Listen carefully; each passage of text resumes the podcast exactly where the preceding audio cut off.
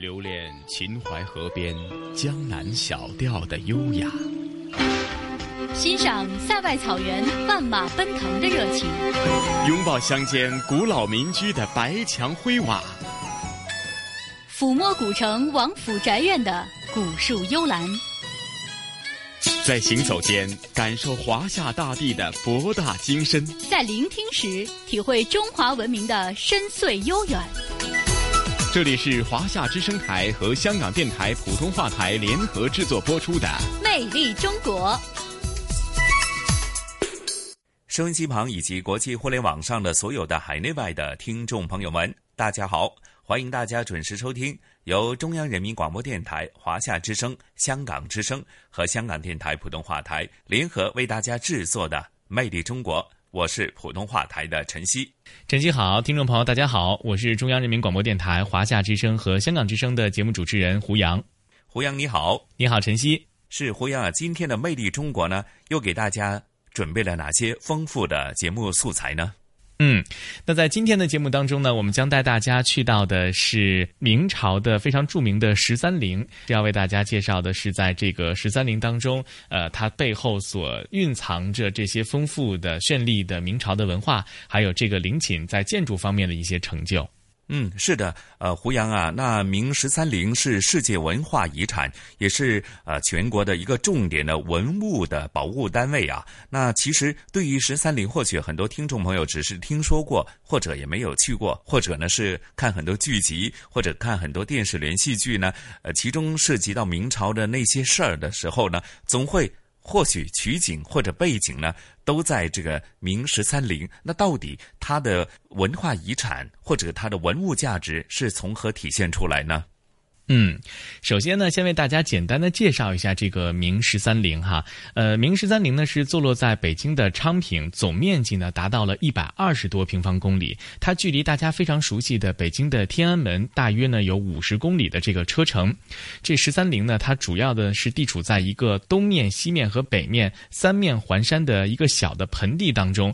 但是这个整个陵区呢和周围群山的这个呼应呢还是非常的紧密，而且呢周围是群山环绕。然后中部呢是一个相对平原、比较平坦的这个部分。总体来说呢，它的这个自然环境还是非常的宜人的。永乐七年五月开始呢，在这边做长陵，然后一直到明朝的最后一位皇帝进入到了十三陵当中，前前后后的二百三十多年的时间当中啊，在十三陵当中一共是埋葬了十三位皇帝、二十三位皇后，还有两个太子和三十多位的嫔妃。而十三陵呢，也是在整个世界范围当中占地面积最大的皇家。陵园了，当然也是明朝的另外的一个被称作是紫禁城啊，加引号的这个紫禁城。整个陵寝的建筑结构是非常的恢宏，而且呢，不同的陵寝之间呢，每一个陵寝的后面都会有着一个非常呃深刻的故事。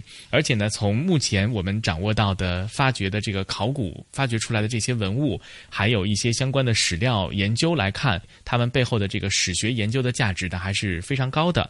那十三陵可以说呢，是记载了明朝大部分的历史啊，在这个明朝前前后后大约两百多年的历史当中，有很多中国建筑艺。艺术的这些杰作。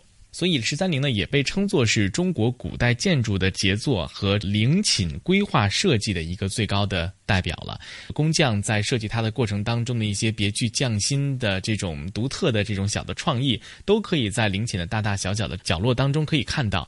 此外呢，像这个陵寝当中出土的这些珍贵的文物，比如说有的这个皇冠啊，它的皇冠上面的这个设计，包括它的这个制作，都是非常的精良。那可以说呢，在众多的古代建筑当中啊，十三陵的。这个建筑呢，既沿袭了前朝的制度，而且在这个基础之上，对于后面的清朝的大家非常熟悉的清朝帝陵的这个陵寝制度的产生，也产生了非常非常深远的影响。除此之外呢，我们也特别关注到，就是说在这样的一个陵寝的呃创造的过程当中，它除了呃人文的这些景观之外外，那么如何把整个陵寝的这个建筑的风格和周围的刚才我们给大家介绍的这个自然环境相融合，其实这个里面的建筑哲学也被世界的这个建筑学界呃一直所这个深深的研究。所以说到十三陵的时候呢，它不仅仅是我们非常熟悉的一个呃陵寝的一个标志，它背后所承载的明朝这二百多年的这个历史，呃，我们也可以从这个陵寝的建筑和它的一些微小的设计的细节当中能够可见一斑。嗯，是啊，胡杨介绍这么多呢，我相信可能大家或许平常对于呃这个十三陵呢，只是一个表面的解读，或者只是知道它是一个极具规模的一个呃明朝呃十三位皇帝的这个呃葬的一个地方。那实际它有哪些文化价值，或者它又蕴藏了哪些深邃的悠久的中华文化呢？那接着下来，咱们就事不宜迟，马上一起探秘十三陵，好吗？好的，接下来咱们就一起去探秘十三陵。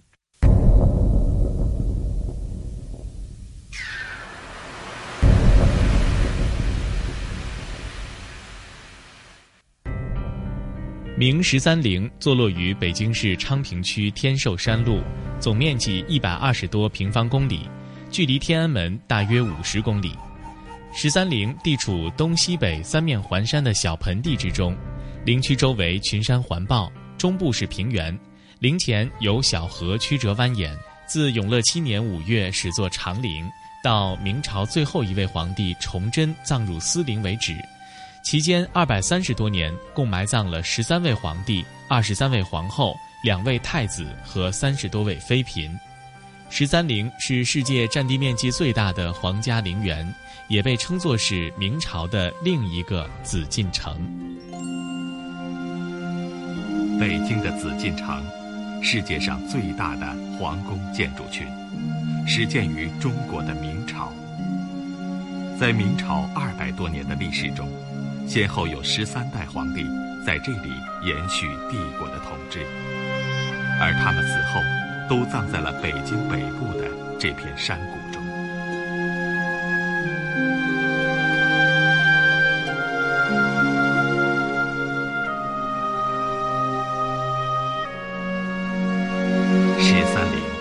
世界上占地面积最大的皇家陵园，它也是明帝国的另一个紫禁城。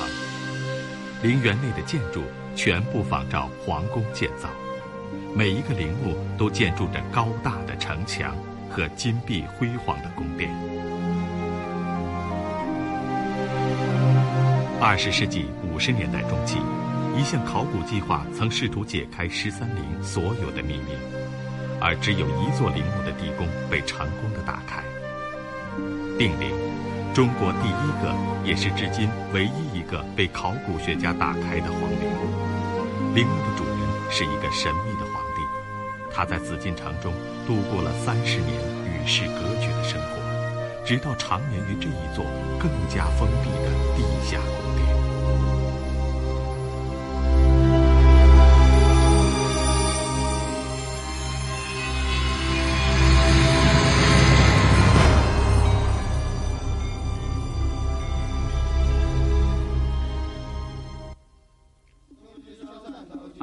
中国古老的道教传说，古代中国人相信，人在死亡后，灵魂仍然会在另一个世界里生活，那是一个与人间相仿的世界。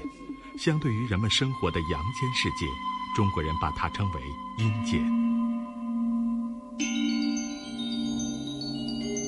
对阴间世界的想象，使中国人自古以来都特别重视坟墓的修建。这不仅成为一个传统的民间习俗，贵为天子的皇帝尤其如此。绝大多数中国皇帝都在登基后就开始修建自己的陵墓。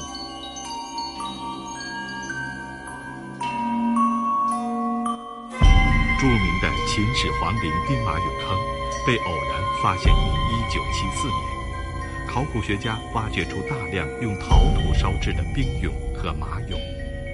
规模庞大的军阵已足以令人惊讶，而这不过是秦始皇陵地宫外围陪葬坑的一小部分。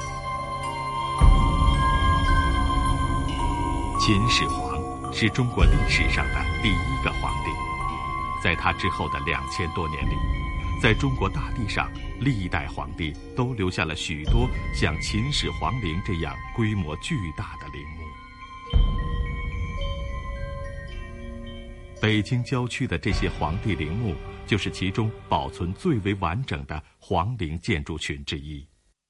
明朝开国皇帝朱元璋建都于南京，死后葬于南京中山之阳，称明孝陵。建文帝因其叔父朱棣以靖难之名发兵打到南京，最终不知所终；而第七帝朱祁钰因其兄英宗皇帝被俘，宫中无主，在太后和大臣的旨意下即了帝位。而后英宗被放回，在心腹党羽的策划下，发动了一场夺门之变。英宗复辟，又做回了皇帝。朱祁钰最终被害死，英宗并不承认他是皇帝，随即将其在天寿山区域内修建的陵墓也捣毁了，而以王的身份，最终将他葬于北京西郊的玉泉山。这样，明朝十六位皇帝有两位葬在别处，有一位下落不明。剩余的十三位都葬在这天寿山，因此称作明十三陵。其中长陵位于天寿山主峰的南麓，是明朝第三位皇帝朱棣和皇后徐氏合葬的陵寝。在十三陵当中，建筑规模最大，营建时间最早，地面建筑也保存得最为完好。它是十三陵当中的祖陵。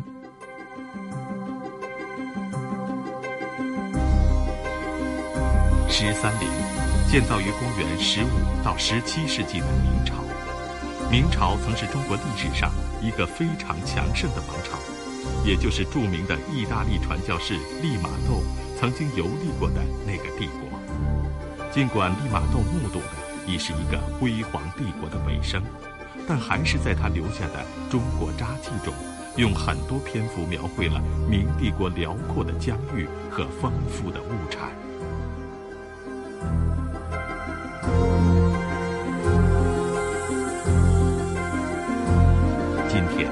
为西方人所熟知的万里长城，实际上主要指的就是修建于明朝的长城。明长城是中国历史上规模最大、建造时间最久的长城，至今仍是人类最伟大的工程之一。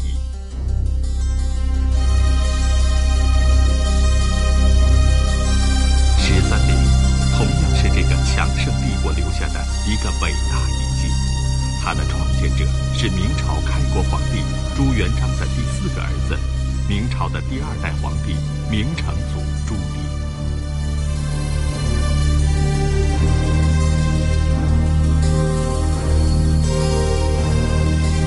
明朝最初的都城并不在北京，而是设在了长江以南的南京。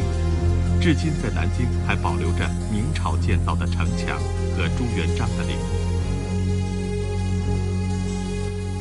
朱元璋死后，把皇位传给了自己的一个孙子，这引起朱棣极大的不满。很快，他就从自己多年镇守的城市北京发动兵变。兵变的军队攻入南京，一场血腥的大屠杀之后，朱棣夺得皇位。这位篡位者决定。把都城迁回北京，他征调上百万的工匠营建北京的城墙和宫殿。这个浩繁的工程尚未完工，又开始在北京周围选址营建自己的陵墓。这就是十三陵中第一个建造的陵墓——长陵。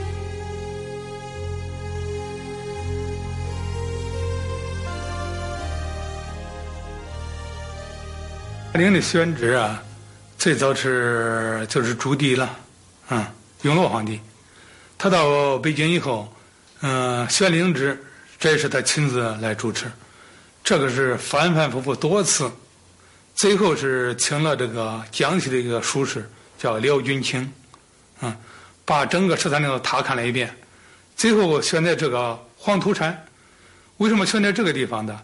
因为这个地方后边是。后边都是山呢，背靠山，前边呢，嗯，是有个有前面有水，文榆河，再往前就是龙山、虎山，相当于两个缺，陵前的缺，所以他感到这个形势特别好啊，因为这这个风水好，所以就是选在这个地方。朱棣把这片名为黄土山的山谷改名为天寿山。从此，这片山谷就成为了明朝的皇家陵园，包括朱棣在内，一共有十三代明朝的皇帝在这里修建了陵墓。到明朝灭亡的时候，整个陵区的总面积已经超过了一百二十平方公里，这比当时明朝的都城北京城的面积还要大。除了地宫，明十三陵神鹿同样令人流连忘返，展现了明朝皇家工匠的高超技艺。神鹿是由石牌坊、大红门、碑楼、石像生、龙凤门等组成的。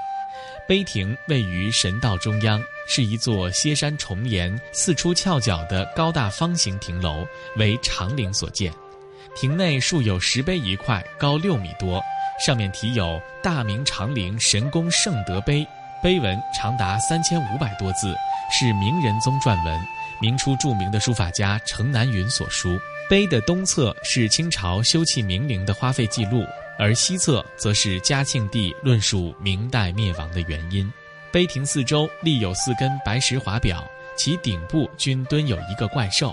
华表和碑亭相互映衬，显得十分庄重雄浑。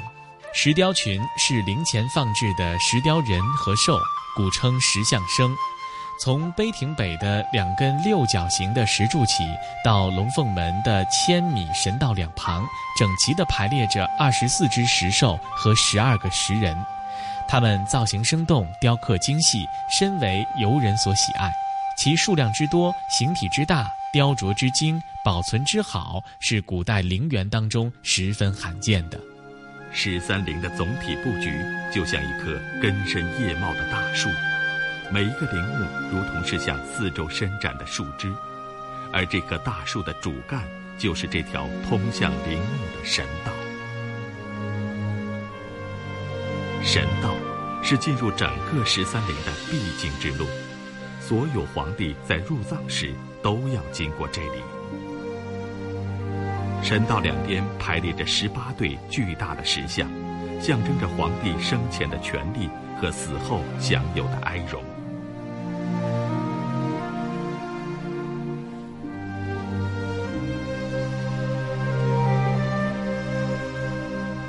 这些文官和武臣的雕像，表示皇帝在死后依然是帝国的主宰。他们在皇帝生前服侍左右，在皇帝死后仍然准备随时把圣谕传达四方。中国的皇帝们是这样的渴望不朽，他们渴望自己的陵墓永世长存，渴望自己在死后继续拥有无上的权利。在另一个世界里，保佑自己的后世子孙可以永远主宰帝国的统治。不朽的工程却建筑在人民的血汗之上。十三陵中每个陵墓的建造都是一项浩大的工程，大部分陵墓都要经过几年甚至十几年的时间才最终建成。每年参加营建的民工人数多达数万。二百多年的时间里，这里的工程几乎从未间断。按照中国古代皇陵的陵寝制度，阴宅仿照阳宅，十三陵的地面建筑全部仿照紫禁城的皇宫建造。每个陵墓都各自拥有一套完整的建筑群。外围是高大的城墙，城墙内建有辉煌的宫殿。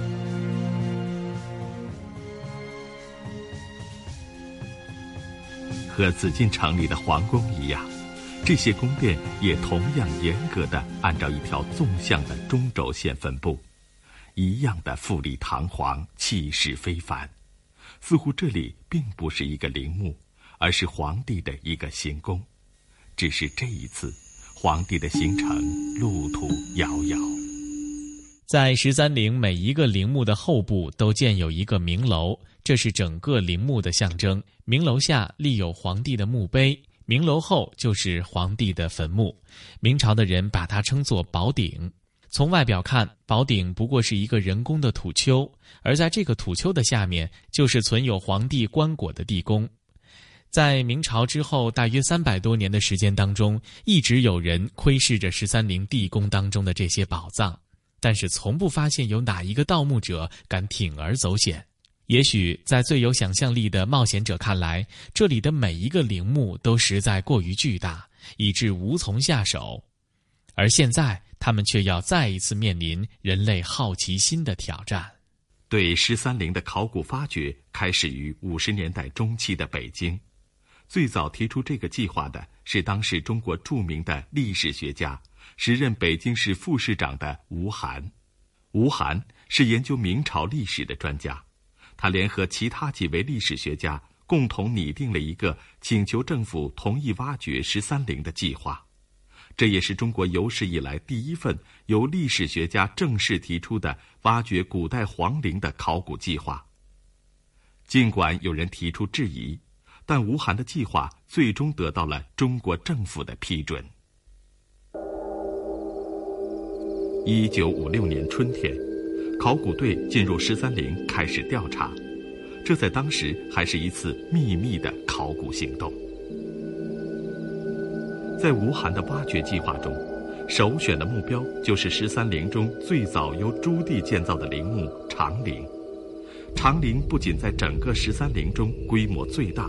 保存的也最为完整。考古学家猜测，在长陵的地宫中一定随葬着大量价值难以估量的珍贵文物。然而，对长陵的调查工作进展的并不顺利。考古队花费了数周的时间，没有发现任何有价值的挖掘线索。考古队决定，先另找一个陵墓进行视觉。如果视觉成功后，再正式开始对长陵的发掘。经过多方调查，十三陵中另一个皇帝的陵墓开始进入考古队的视野，这就是明朝第十三代皇帝朱翊钧的陵墓定陵。朱翊钧生活在公元十六世纪末到十七世纪初的明朝末期，因为他在位的年号是万历，又被称为万历皇帝。考古队之所以最终把定陵确定为视觉的目标，是因为一个偶然的发现。在定陵宝城一处城墙的上方，几块墙砖塌陷了下去，露出了明显的裂缝。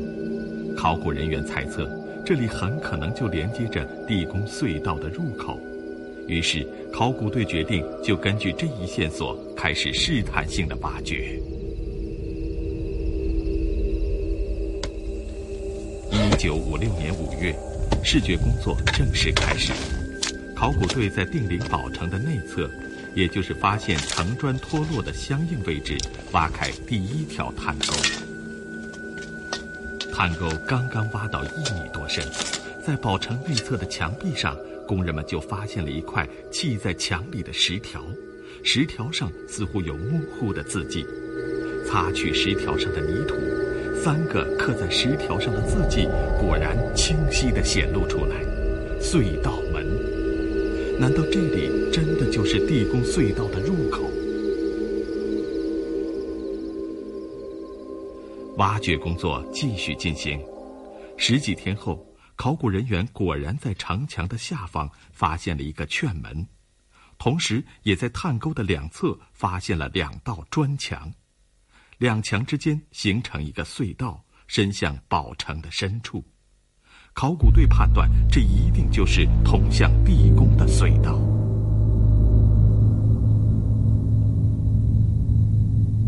为了减轻挖掘的工作量，考古队没有继续第一条探沟的挖掘，而是在第一条探沟的延长线上挖开了第二条探沟。考古队没有料到。这个决定险些使他们迷失方向。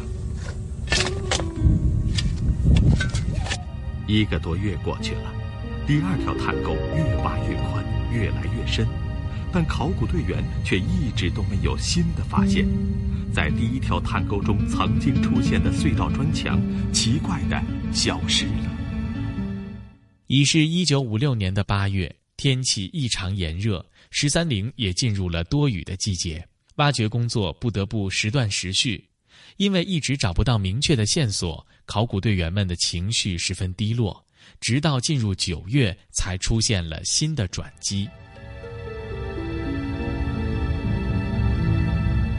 一天，在第二条探沟的深处，一个参与挖掘的民工意外地发现了一块带有刻字的小石碑。这是一块一尺多长、半尺多宽的小石碑，上面刻着一行字：“此时至金刚墙前皮十六丈，深三丈五尺。”明朝人把地宫的幕墙称为金刚墙。这块石碑等于是明确提示了地宫的具体位置，这无疑是为考古队提供了一把打开地宫的钥匙。根据小石碑提供的线索，考古队修改了挖掘计划，在通向宝顶中心的方向开挖了第三条探沟。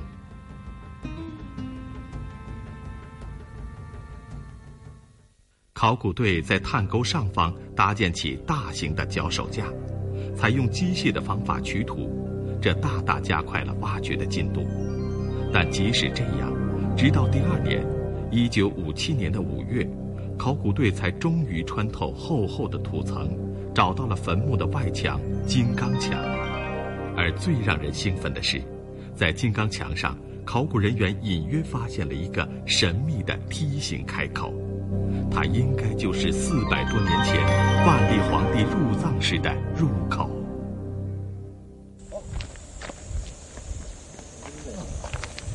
在金刚墙被发现后。考古队没有立即打开地宫，又一个夏季就要到来。考古队计划等多雨的季节过去后再进行挖掘。此后整整四个月的时间里，考古队一直在为打开地宫进行最后的准备。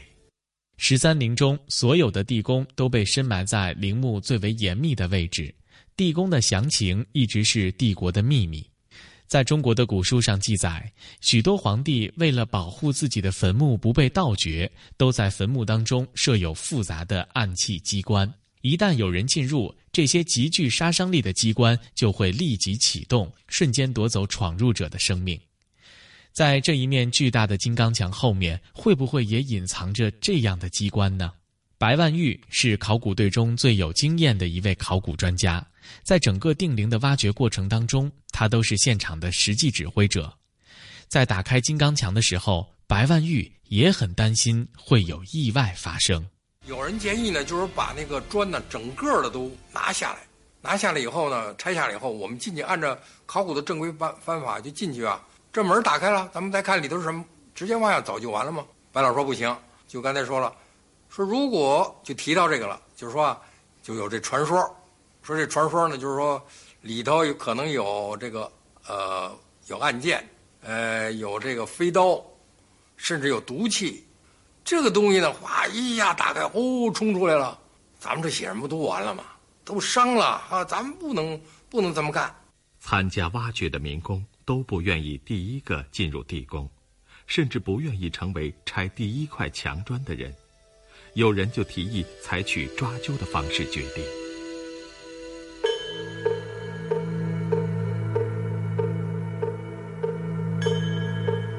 当时是否真的进行了抓阄，不同人提供了不同的回忆，但可以肯定，当时不少人的心态确实相当紧张。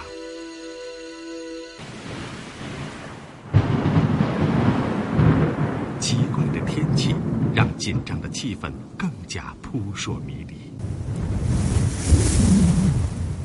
拆砖的时候，这两天呢，不知怎么着，老乌云密布，打雷打闪，的确，定陵那儿对，定陵那儿老打打铃打闪，呃，打闪呢打雷。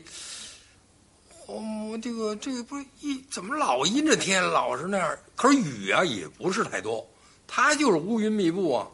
你只要一就这两天怪得很，最后这个白老说，是不是这个万历皇帝要显灵，不让咱们挖呀？啊！为了保障安全，考古队决定先把梯形开口最上面的几层砖拆下，金刚墙很快就被打开了一个缺口。经过谨慎的观察。考古队决定先派一个人进入地宫。白老呢，就是派着这个庞中威，呃，说你下得了。我当时也害怕，我我也没吭气儿。白老说：“我给你，我给你准备好了，啊，给准备好了。”还有危险，还有危险，我靠，这危险不太大，我都给你准备好了。这白老当时给我这么说。我去了以后啊，就是给我拴了一条大麻绳，叫大麻鞭子绳拴在我腰里了。我背那手电拴在我腰里了。拴我腰里以后呢，这个我记得是这个开原机的刘师傅，叫刘怀，他拽着那条绳子，在那个照片上啊，他蹲在这个右边，蹲在右边了，拽着那个大麻鞭子绳子。我的身子都下去了。有有几个人呢？像我赵吉章啊、孙献宝啊，就拽着那绳子，而且呢，孙献宝和我还拿着一个大电筒照着，他往下下。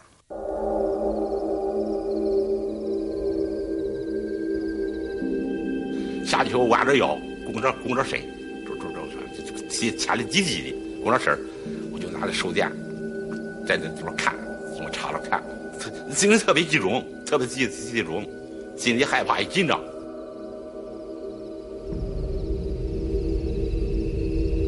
往下往里头啊，走着走着，反正就是我回去没没有什么，没什么声音了，就是往下就是走下去就听不到声声音。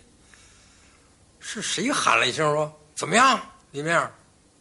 后来老王说没事儿。好像他出来后说了这么一句话，叹了一口气，说：“哎呀。”可轻松了吧？好像是这么一句话。完了，我我这回去都说：“哎呀，很轻松，就是他很害怕呀。”又有几个人跳了进去，借助手电筒和马灯，他们在黑暗中找到了地宫的大门。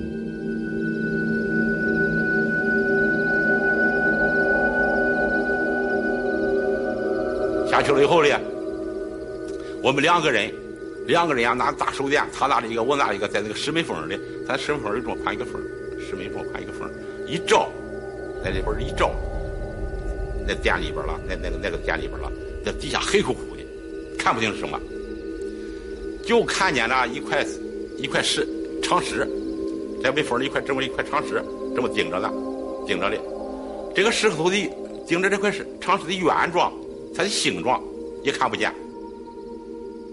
因为并没有发现传说中的暗器机关，第二天考古队就决定彻底打开金刚墙。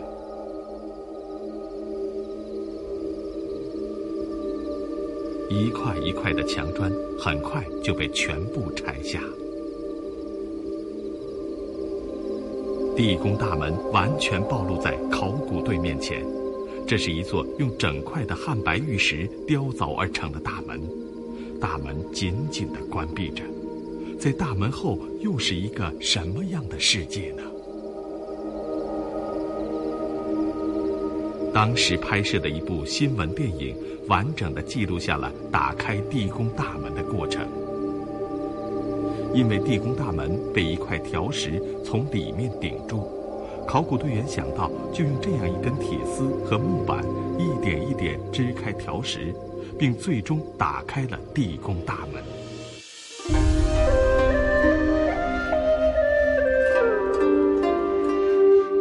十三陵记载了明朝大部分的历史，是明朝二百多年历史中中国建筑艺术的杰作和陵寝规划与建造的最高代表。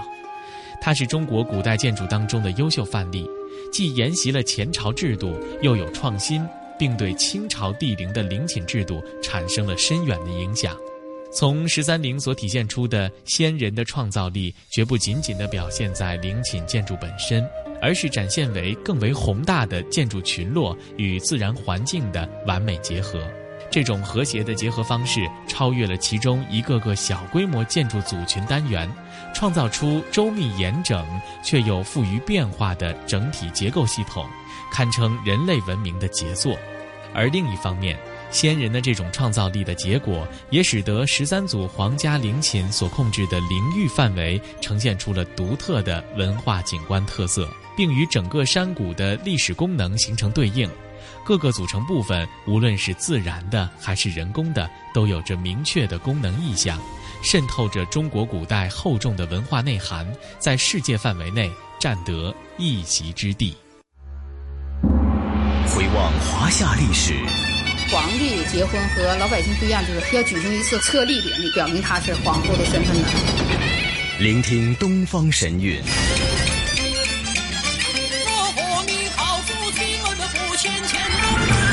探寻本土文化。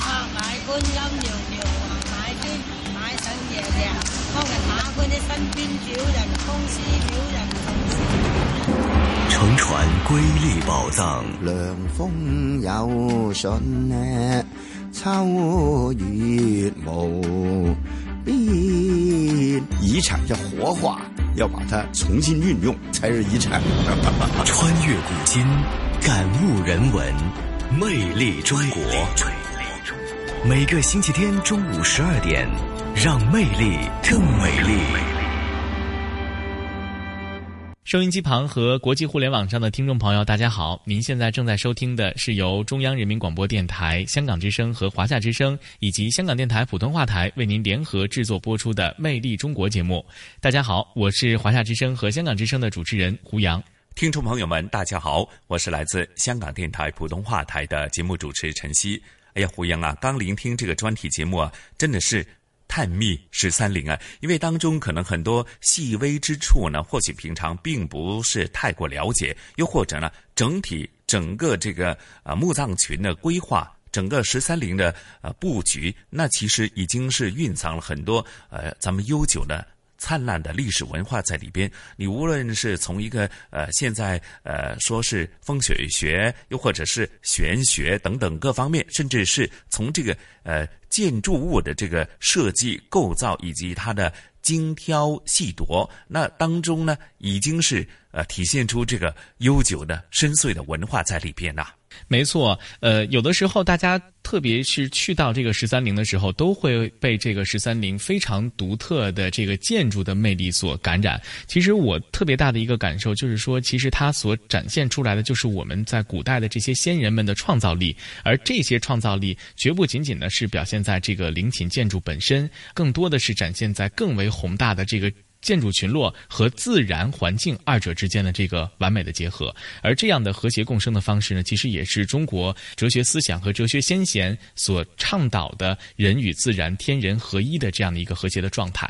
所以呢，以后有机会的话，呃，香港的听众朋友不妨到十三陵去看一看，去转一转，去感受一下这种天人合一、呃，人地和谐的这样的一个独特的文化氛围。是的，是的，或许呢，聆听过咱们节目以后呢，啊，去到现场呢，做一个一一的对应的话呢，或许呢，你会更能解读当中这个包含的文化和艺术，呃，诸如此类的这种呃文化的遗产呢，你会可以一一的感受得到哈。那聆听了咱们今天魅力中国的主题啊。探秘呃明十三陵之后呢，那接着下来的香港故事呢，那同是雨波和嘉宾主持，来自中国旅游出版社的副总编辑一哥陈一年呢，继续和大家呢一起抛开都市的繁嚣，走进香港的郊野公园，继续去走一走、逛一逛，吸收更为新鲜的大自然的空气。那今天他们将会引领大家去的地方是。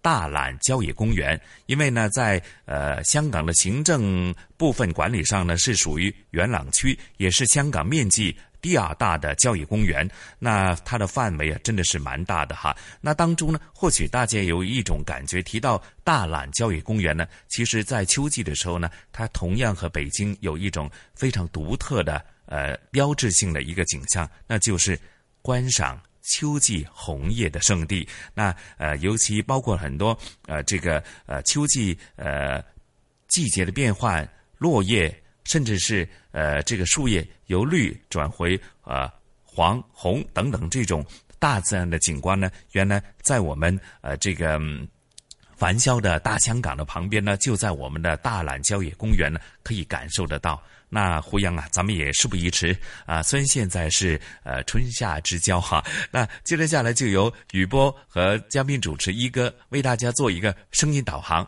去提前感受秋季大榄郊野公园的整体的概貌，以及呃欣赏一下在想象当中的秋季的红叶漫山遍野的情况，好吗？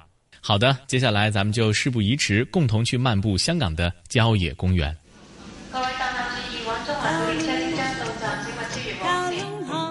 傳統現代相映成辉，中西文化共冶一炉，东方之珠，动感之都，香港故事。香港故事。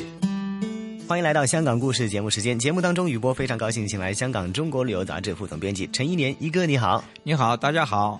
郊野公园之行，我们来到了一个叫做香港面积第二大的郊野公园——大榄郊野公园。这个公园有怎样独特的故事呢？请一哥介绍了。这个公园很大啊，有五千三百七十公顷。哇哦！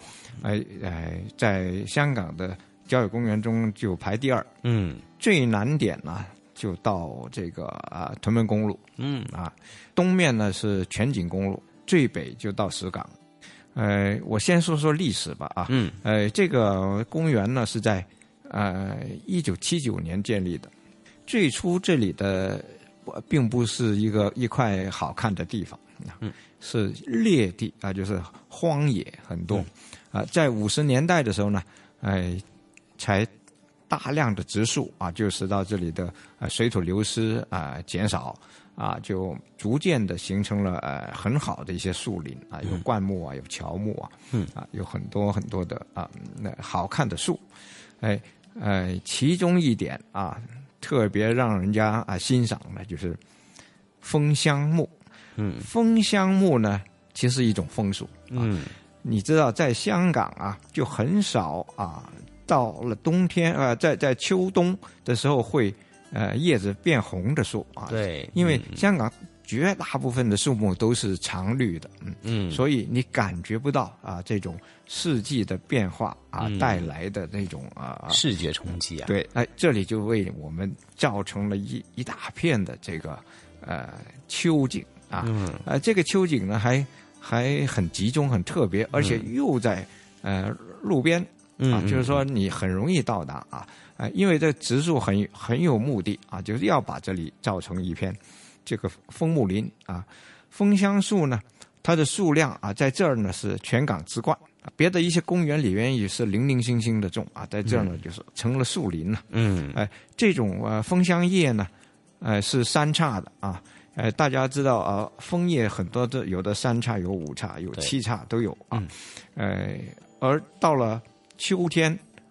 到冬天，因为呃，实际上，呃，香港啊，秋和冬并没有明显的分界啊。对对。所以，哎，直到十二月，你还能够看到这个红叶啊。嗯。十二月在别的地方已经是冬天了啊。对。在香港，嗯，还分不清它到底是冬天还是秋天。嗯嗯嗯。哎哎，所以呢，在一到了这个季节啊，就大概是从十一月、十二月。就会有很多很多的人，特别是假期的时候，大唐山道啊，嗯嗯，还有大榄道啊，哦，呃，都挤满了人呐。呃，这个很很多很多人都都会到这里来看啊。嗯，一到假期，慕名而至了。在这个景区里边呢，有很多的烧烤场，嗯啊，有单车径，还有很多的营地，使到这里的旅游的那个内容很丰富的。嗯。这里的这个越野单车径特别要要称赞一下的啊，因为呃，这个单车径呢是渔农自然护理署啊，嗯，呃和越野单车团体合作的啊，就按照专业的要求啊，嗯，就是呃建设了很好的这个单车径，还有呃一些体验设施，嗯。啊，而单车径呢会不会为这个啊，郊游的人带来一些呃安全上的问题呢？哎，这个不会啊，在这呢又分得很清楚。哦，就是单车径是单车径，步行道就步行道，嗯嗯嗯，哎，是很好的。普通市民不懂有没有机会直接去到体验这个越野单车呢？这这个是呃呃自由的，自己有车就可以了，哎，有车就行了。哦，他不不会说他是封闭要要当然要遵守一些呃规矩啊。嗯嗯嗯。嗯。哦。呃，当然多数的人呢还是步行啊，嗯，因为这里的郊游路线呢有十二条啊，哦，呃，这个四通八达啊，有的呢是呃合家同寝的，就是说呃男女老少都行，有一些呢就比较专业的，就是有一定的难度的哦，哎，另外还有。大榄冲水塘的这个千岛湖景色，呃，这个为什么叫它千千岛湖呢？嗯，因为这个水塘啊，湖面上啊，你就可以看到有很多小岛。这个你真是，你要是在山上往下看呢，嗯，很像。我们可以从哪座山的这个坐标上面去看？嗯，有一条道啊，我就走过了，就是要从小榄啊，呃，大家啊要有个概念啊，呃，这边的地名呢，有一有个地方叫大榄，嗯，啊，一个是小榄啊，最佳的观景点呢，看大榄冲水塘呢，就是从小榄进入的。你可以坐小巴巴士。到了小榄以后就步行啊，大概要五十分钟到一小时啊，路不太好走啊，就是要有真的是要爬点山啊，就是有的要攀着树木上啊，呃，但是呢，呃，没有危险性啊，它不是很不是真的很危险的那种啊，没有悬崖峭壁啊，只不过没开路，哦对，就没有开到尽头，没有开到这个呃山顶啊。啊，这样呢，呃，你要是上的这个山顶往下看，嗯，你就可以看到啊，千岛湖啊，就展现在自己的眼前啊。嗯，这个千岛湖呢，呃，有很多的岛都是绿的，嗯，呃，如果水比较满的时候呢，就会把啊边沿的那些个啊风化层都盖掉了啊，就是就那样呃露出来的黄土就没了，那就是呃。一一片绿水啊，绿色的岛啊，一个一个的岛，很好看的啊。呃，用要在这里拍照呢，要用长镜头啊，因为实际上你跟它的距离还是挺远的。OK 啊，因为呃，普通镜头的话，就是把周围很多的就是呃太多的没有关联的进来了。嗯，哎，起码是标准镜啊，就就合适了。OK，呃，要遇上好天气啊。嗯，因为呃要因为这个地方。很广阔啊！嗯，你要是，呃，这个灰雾度大啊，也就是说不不太晴朗的时候，呃，远处的就不清晰了啊。嗯啊，呃，你看到阳光好啊，就就上去啊。当然，在夏天啊，夏天容易有这种景啊，但是呢，呃，要预防中暑。哦，太晒了。嗯嗯嗯，要注意啊。不过在春季和夏季呢，也是它适合参观的一个季节哈。雨量比较多，湖水比较水位比较高一点，又容易遇上呃晴空啊清新的一个空气。到这里来呢，可以欣赏一下绝美的一个景色。大榄郊野公园很丰富哈，又有。呃，秋季的时候可以观赏红叶了，春季还有夏季可以观赏千岛湖。喜欢摄影的朋友可以拍拍风景，喜欢越野单车的朋友可以利用一下越野单车镜，多元化的一个选择哈。那么这一期香港故事，谢谢一哥为我们介绍了香港大榄郊野公园。